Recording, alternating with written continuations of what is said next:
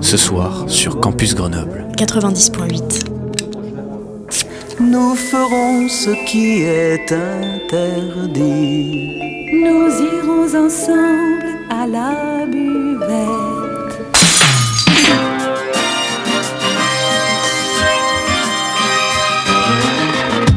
C'est l'apéro. Phonie.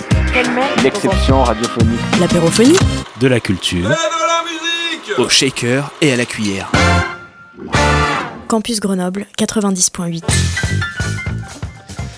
Bonjour, bonsoir, bienvenue à l'apérophonie sur Campus Grenoble 90.8.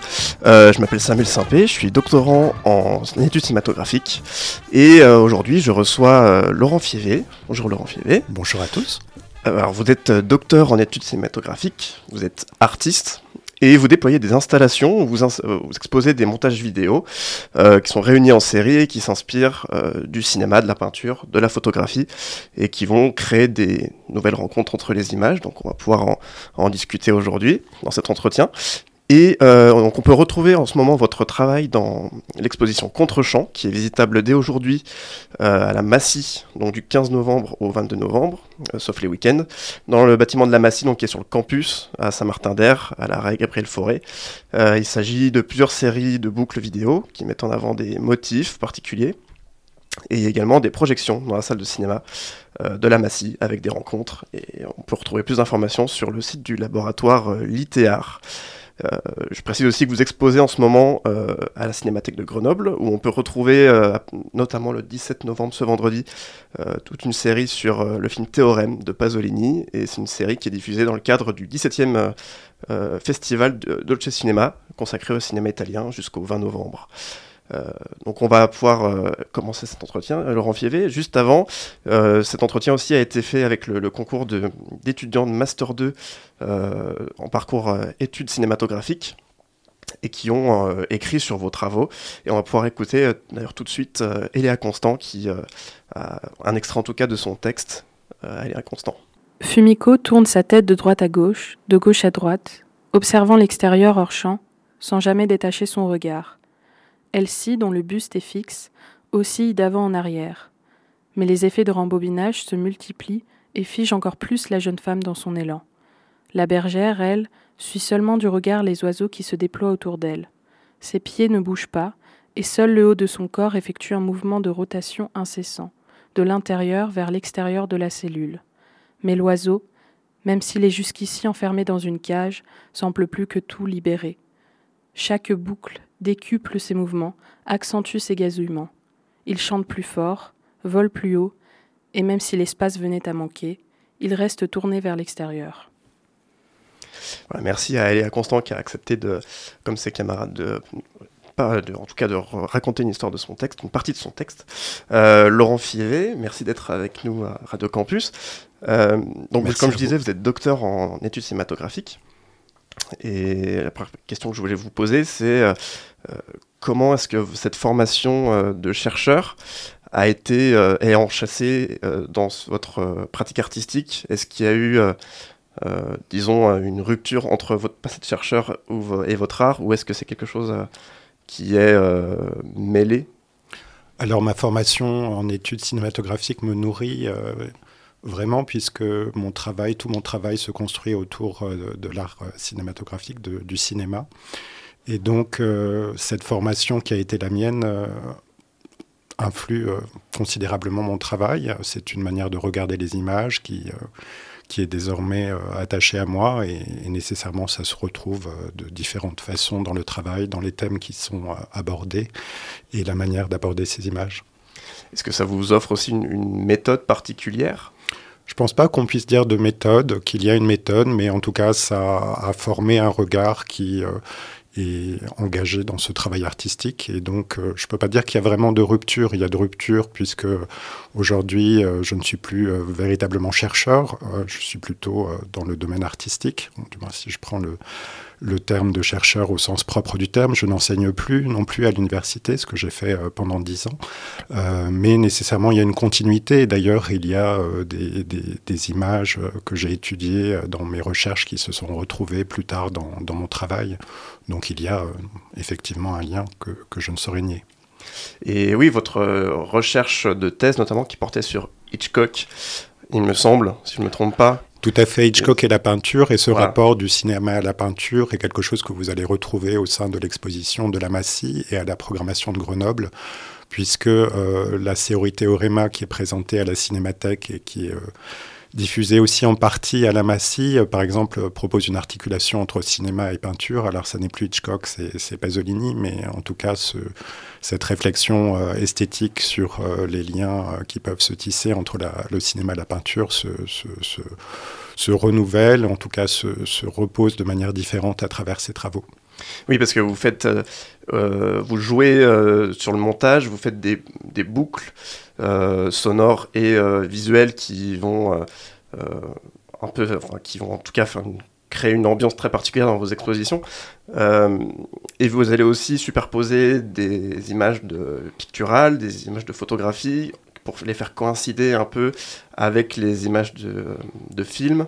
Oui, il y a toutes sortes de travaux. Donc, il y a effectivement une catégorie de travaux qui, qui euh, font, euh, qui, qui, euh, qui engagent un dialogue entre le cinéma et la peinture. L'objet n'est pas de proposer une démonstration. On n'est pas dans une, dans une approche de recherche où il s'agit d'argumenter des liens possibles entre le cinéma et la peinture. C'est plutôt construire une rencontre entre deux médiums, euh, deux types d'images et, essayer effectivement euh, d'engager une dynamique entre ces images sans, chercher à effectuer effectivement forcément des rapprochements.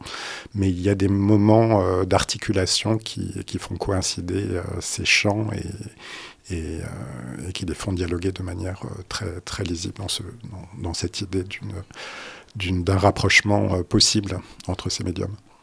Alors, je disais que vous aviez euh, beaucoup travaillé sur la notion de boucle, les boucles visuelles et les boucles sonores. Euh, il y a notamment un texte euh, d'une des étudiantes qui s'appelle Célia Laroche, qui, donc, qui a écrit sur cette notion de boucle, qui a mis en avant dans son texte.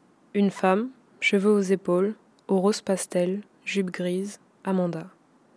Debout dans son appartement, elle réagit, effrayée, aux lumières qui s'allument et s'éteignent, s'allument et s'éteignent, s'allument et s'éteignent, et pendant ce temps, l'oiseau crie. Au premier plan, sur la droite, un oiseau noir dans une cage. Le plan s'organise sur deux profondeurs. Sur le premier niveau, un petit salon où, dans l'angle droit, on trouve une lampe. À gauche, un couloir noir mène au deuxième niveau. Là, une pièce, tapisserie bleutée, table et lampe. L'oiseau crie. Comme l'oiseau, Amanda est prisonnière d'un montage infernal, sans issue. Elle est bloquée dans un moment d'effroi. Quand elle essaie d'en sortir, sortir du champ, le montage la retient et la fait repartir. Le champ devient la cage d'Amanda qui s'agite, s'affole, dans le peu d'espace mis à sa disposition. Elle devient oiseau en cage, l'oiseau Amanda.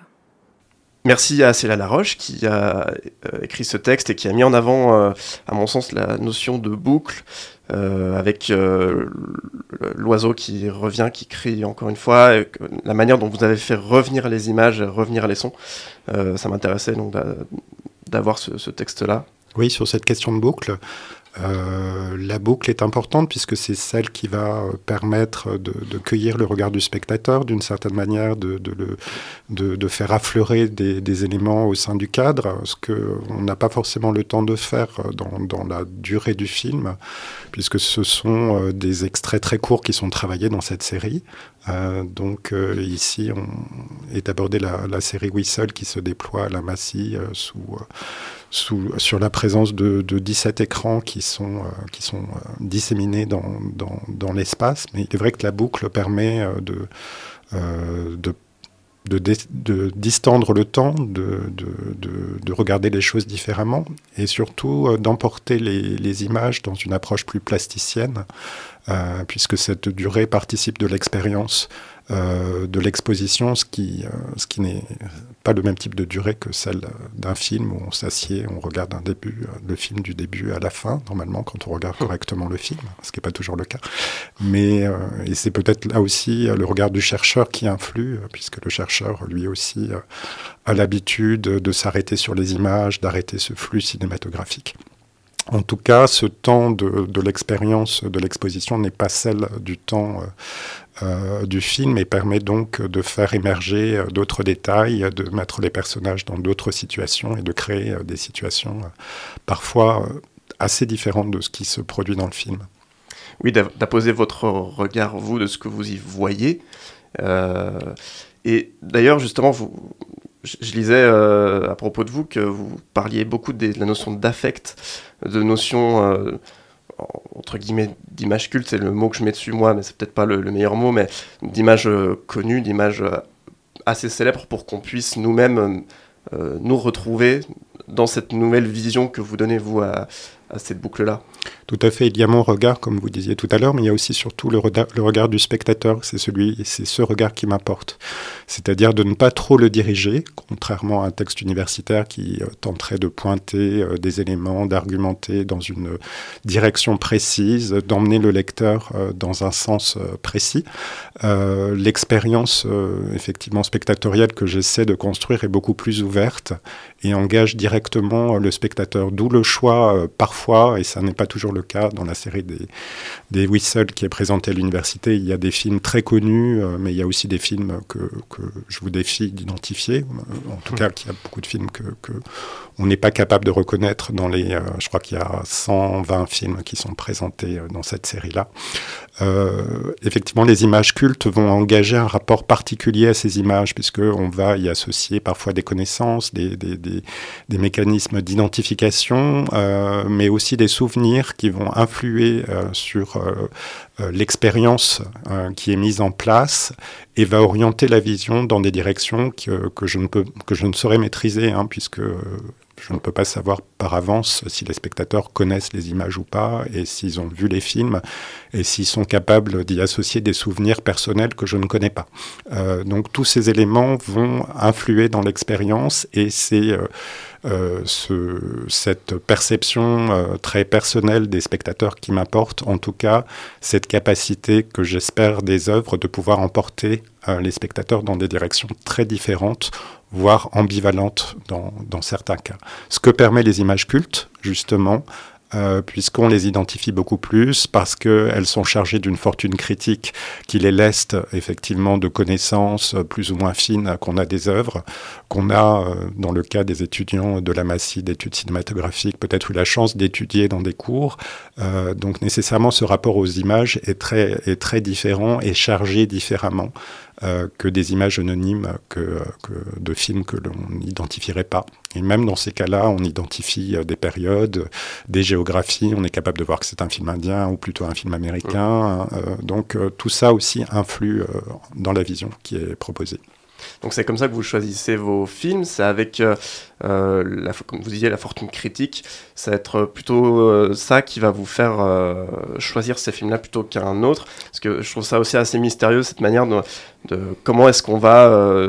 par exemple, la série Whistle, justement, hein, qui, donc, qui parle, qui montre des jeunes femmes avec une cage à oiseaux, donc un motif qui est récurrent d'un film à l'autre, et ça peut aller de, films Disney jusqu'à des films d'Hitchcock. Je me demandais aussi comment c'est. Est-ce que vous aviez tous ces films en tête et comment est-ce qu'on va justement creuser dans le cinéma pour réussir à trouver euh, ce que vous cherchez?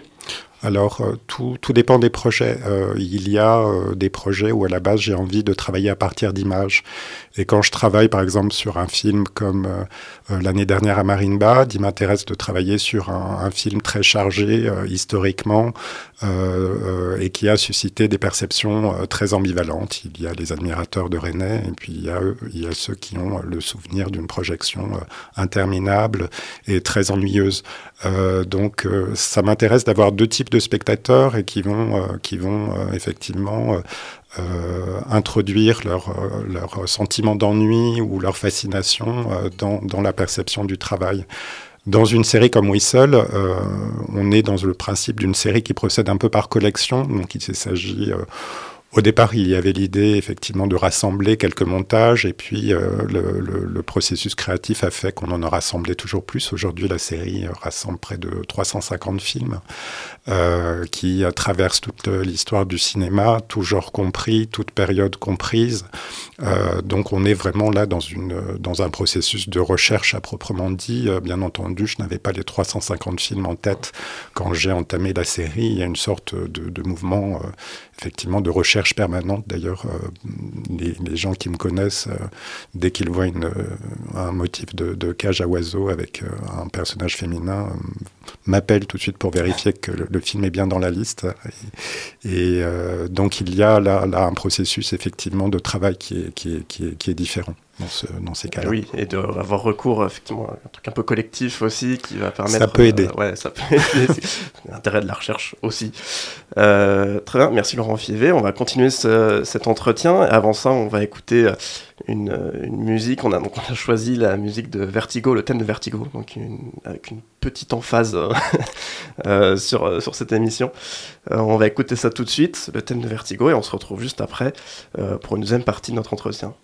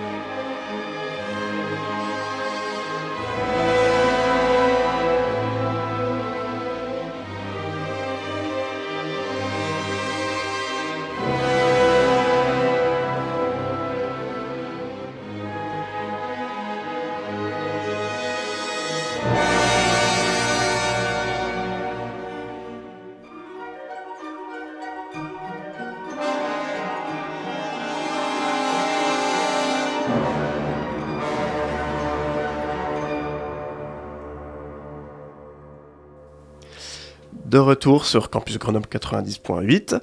Euh, je suis avec euh, Laurent Fievé, euh, qui est artiste et qui expose en ce moment au bâtiment de la Massy son expo Contre-champ.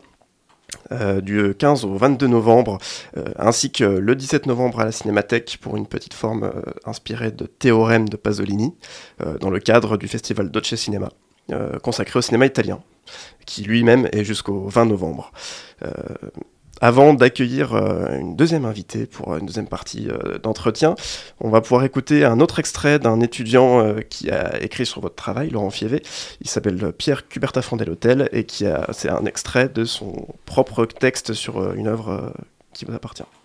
La boucle allonge, rend presque infinie cette impasse entre Juliette et Lucienne, mais elle agit sur les corps, les fait coexister dans le même cadre de fenêtre plus longuement, les laisse être en contact, créant une forme de tendresse éphémère dans le rush permanent, dans le passage d'une ouverture à une autre. Fievé devient maître de la relation originelle en exacerbant les passages de fuite, de contact, d'ignorance, d'écoute. Merci à Pierre Cuberta fondé l'hôtel pour ce morceau de texte. Et on peut accueillir euh, maintenant pour cette deuxième partie d'entretien, Fabienne Costa. Bonjour Fabienne Costa. Bonjour Samuel. Vous êtes euh, professeur en études cinématographiques à l'Université de Grenoble. Vous êtes d'ailleurs à l'origine des, textes, en tout cas vous avez aidé les étudiants à produire ces textes. Et euh, vous êtes aussi commissaire d'exposition pour l'exposition pour Contre-champ de Laurent Fievé euh, à la Massy en ce moment donc déjà, je me demandais comment est né ce euh, projet d'exposition avec Laurent Fievé et euh, comment vous avez choisi euh, quelles œuvres vont être exposées à la Massy et comment elles vont pouvoir s'intégrer dans ce bâtiment?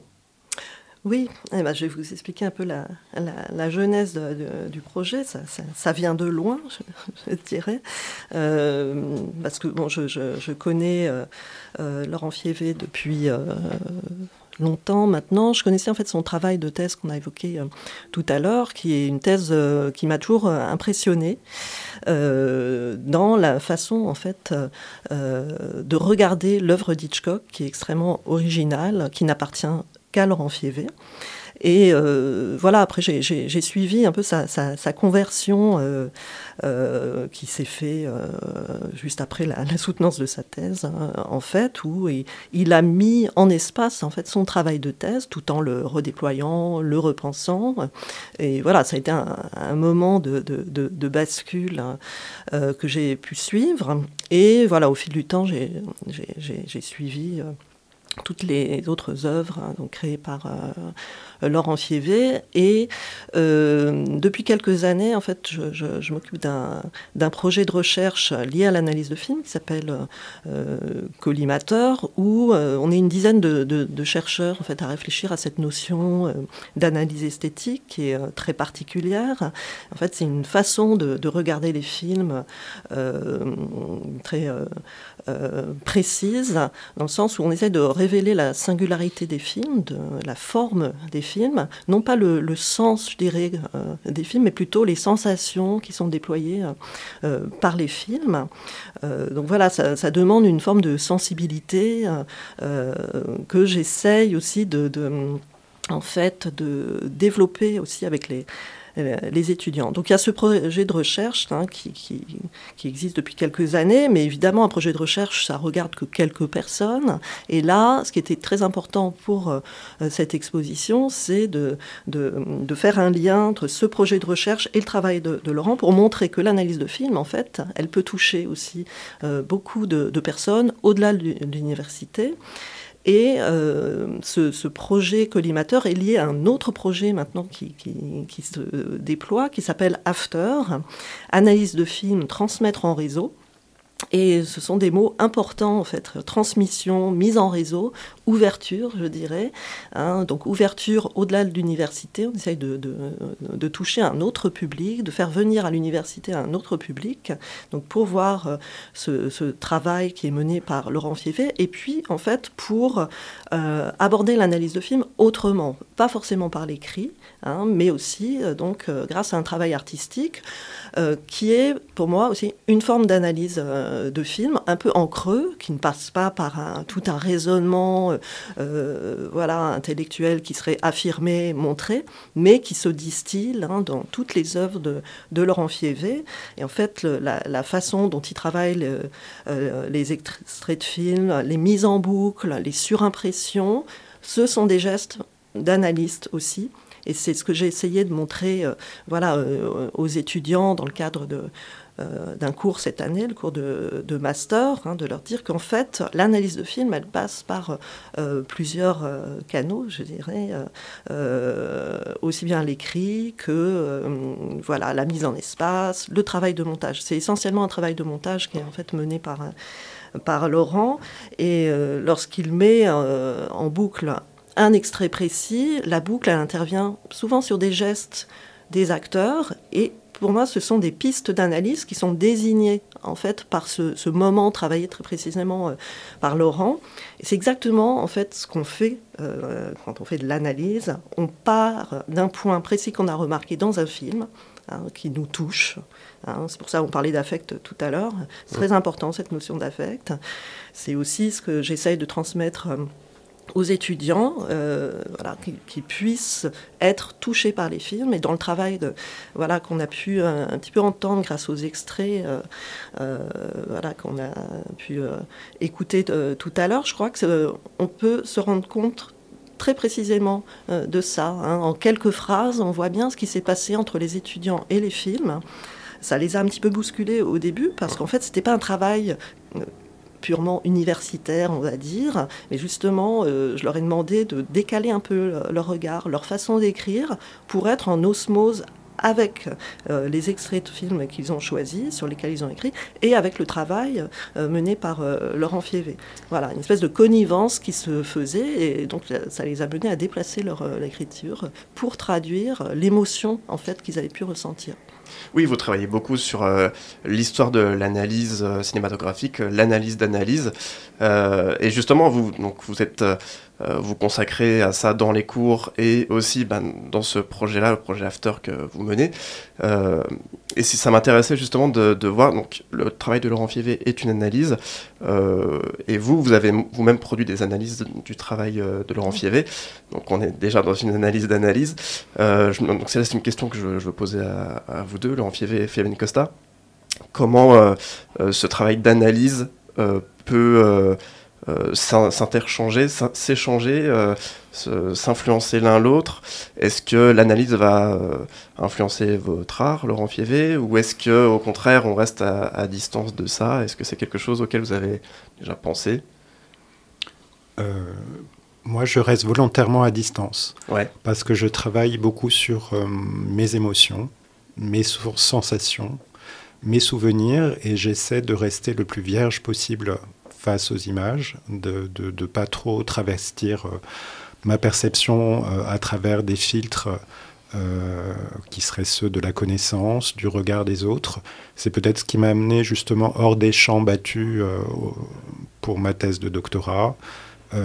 et quand je travaille autour des œuvres, je travaille pas, je travaille rarement à travers un détail qui affleure dans, dans la vision d'un film, mais souvent sur des formes de souvenirs de sensations que j'ai eues.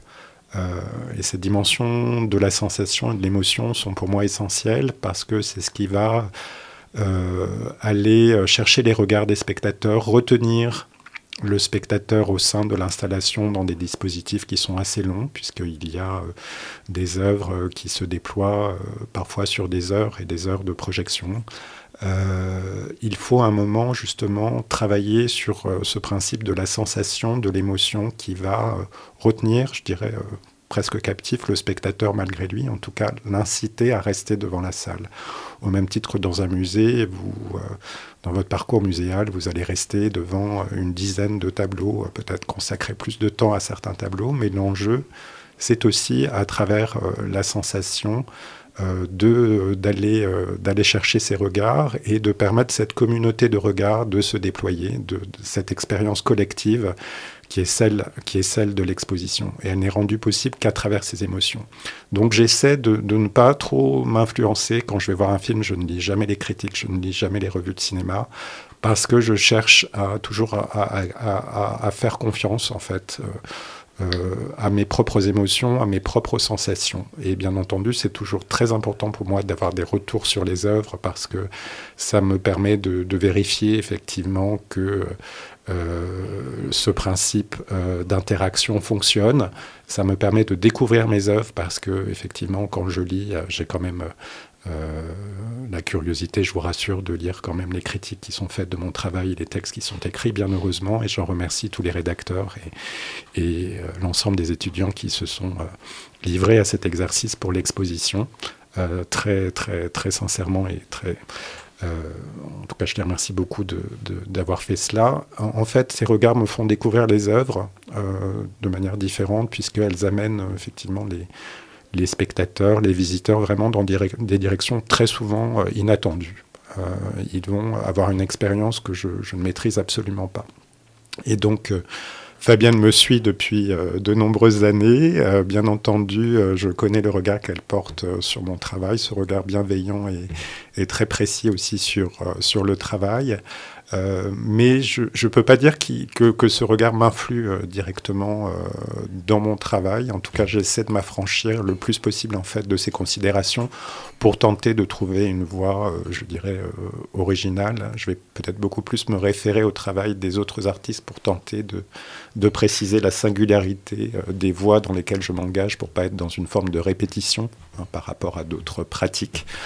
donc ça, je suis très attentif à voir beaucoup de choses pour, pour justement vérifier que je ne suis pas dans une forme de réitération, de répétition de, choses qui ont été faites. Euh, mais j'essaie de m'affranchir euh, en termes de choix d'image euh, et en termes de processus le plus possible en fait de, de, ces analyses. Oui, et Fabienne Costa, comment est-ce que du coup on va réussir à produire une analyse d'analyse? Est-ce que alors c'est une vaste question probablement, euh, mais comment est-ce qu'on arrive à, se réapproprier euh, l'analyse elle-même de Laurent Fievé? Est-ce que, est que justement on essaie de, de comprendre son analyse ou est-ce que vous vous attachez juste aux images que vous avez, euh, le montage, la boucle, les sons? Oui, je crois que c'est plutôt ça. En fait, j'essaye pas de comprendre, je me mets pas dans la peau de de Laurent Fievé, je me mets dans la peau de son travail et, de ce que je vois et des sons qu'on entend. Et l'attitude que, vient de décrire euh, Laurent par rapport à, voilà, son propre travail, par rapport au, euh, film en général, c'est exactement, euh, enfin, ce sont des mots très précieux parce que c'est exactement ce, que je conseille aux étudiants. Euh, il y a une espèce d'opposition comme ça, en tout cas au début du travail, entre sensation et savoir. C'est-à-dire, je leur, dis, euh, oui, n'allez pas euh, pour l'instant lire les, textes sur tel film que vous analysez. Là, ce qui m'intéresse, c'est le contact entre le, film et vous.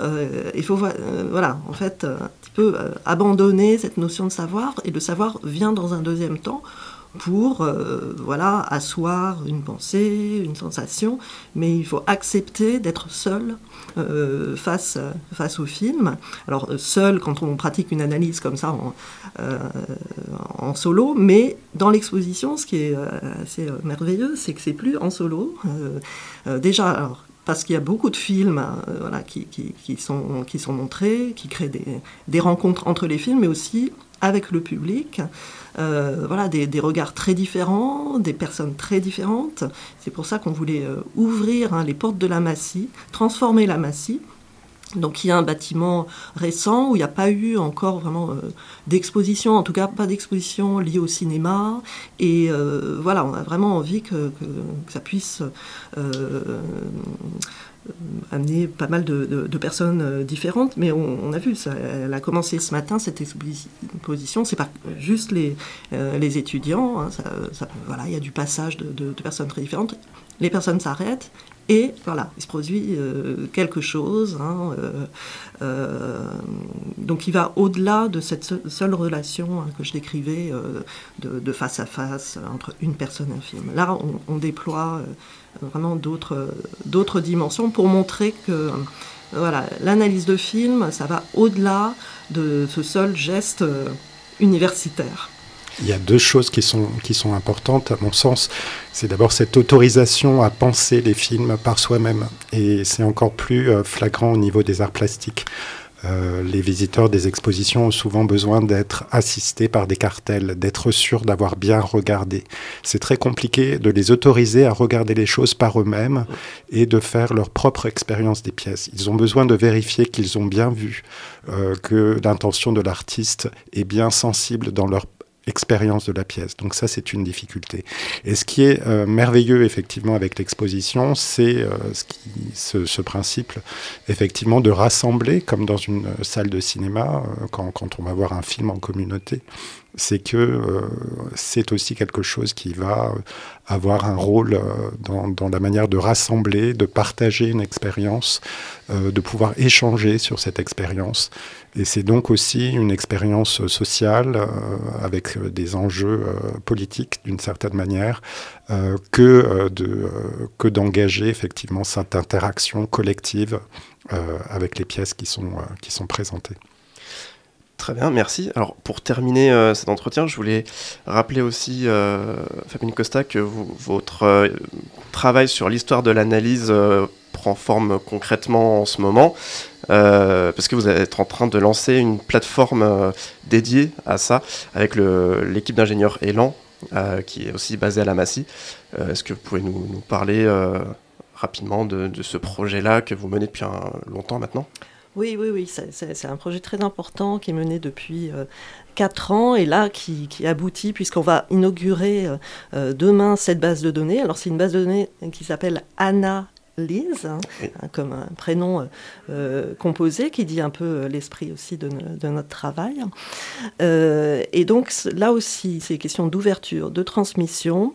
L'ambition, c'est de rassembler tous les textes d'analyse esthétique produits depuis les années 70, parce que c'est en fait à ce moment-là qu'il y a une forme d'analyse hein, qui, qui a pris une certaine assise et qui s'est déployée jusque dans les années 90-2000, euh, il y en a un petit peu moins maintenant, et on cherche à en faire une histoire et surtout à rassembler des textes et à les rendre accessibles sur cet outil grâce à toute une euh, indexation, c'est-à-dire chaque texte est accessible par motif, par thème, par procédé technique, par concept.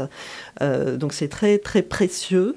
Ça permet aux étudiants, aux chercheurs d'accéder à des textes d'une façon très euh, jusqu'ici, ça n'existait pas, puisque tous les textes sont disséminés voilà, dans, dans des revues, dans des ouvrages. Euh, voilà, et jusqu'à maintenant, personne n'avait pensé à les, rassembler. Donc, on est une, une, dizaine de chercheurs à dépouiller les revues, les ouvrages. Là, on s'est surtout consacré aux années 80. Et voilà, je suis vraiment très heureuse que demain, on puisse ouvrir cette base. Hein. On est vraiment dans ce, ce, mot ouverture est très important en ce moment et transmission. Hein. Euh, Transmission de la bonne parole. Merci beaucoup euh, Fabien Costa et Laurent Fievé d'être venus euh, parler de l'exposition et de la plateforme Analyse. on va pouvoir. donc je, vais rappeler aussi que l'exposition Contre-champ est disponible, enfin est visitable du 15 au 22 novembre dans le bâtiment de la Massy. Euh, et il y a aussi une euh, forme de Laurent Fievé, une série de Laurent Fievé le, qui est encore disponible à Cinémathèque le vendredi 17 novembre euh, dans le cadre du festival Dolce Cinema. consacré au cinéma italien, qui lui-même est jusqu'au 20 novembre. on va terminer cet entretien avec un autre extrait d'une étudiante qui est venue euh, lire un bout de son texte, Mathilde Vidal. Je, précise juste que euh, si ces quatre étudiants sont venus euh, parler leur texte et lire leur texte, il existe une autre, d'autres étudiants, une dizaine d'étudiants qui ont écrit sur les œuvres de Laurent Fievé, qui sont retrouvables dans un petit livret pendant l'exposition. Merci euh, Laurent Fievé. Merci, à vous Samuel et aux auditeurs et aux auditrices. merci à tout le monde. Euh, je rappelle que aussi cette émission est retransmise euh, le lendemain, sa diffusion, le, matin, et disponible aussi en podcast sur le site de Radio Campus. Et à demain pour une nouvelle apérophonie sur Campus Grenoble 90.8. Et on vous laisse avec Mathilda Vidal qui va clôturer cette émission. Cet ensemble prend une dimension fantastique. Mona dans sa boucle ne parle pas, elle apparaît à peine, figure floue filmée à travers une baie vitrée que la boucle rend fantomatique. Elle hante le cadre par ses allers et retours. On peut entendre des voix d'hommes hors du cadre, mais les seuls personnages visibles restent la femme et l'oiseau. Les chants contre chants créent une relation qui n'existe pas dans les autres boucles en plan fixe. Si on y ajoute des dialogues déformés à l'origine invisible, l'animal a l'air de lui jeter un sort. Il est étonnant de voir la parole de ces femmes mise en avant par son altération, alors qu'il est laissé aux spectateurs le soin de spéculer quant à la nature des échanges entre ces femmes et leurs oiseaux. La boucle distord le temps de telle sorte que leur conversation prenne une importance nouvelle. Et c'était quoi? L'apérophonie! Ouais, mais c'était quoi? L'apérophonie! C'est quoi? L'apérophonie! Quoi Sur Campus Grenoble sur quoi? Sur le 90.8 Ah, sur Campus Grenoble 90.8 Oui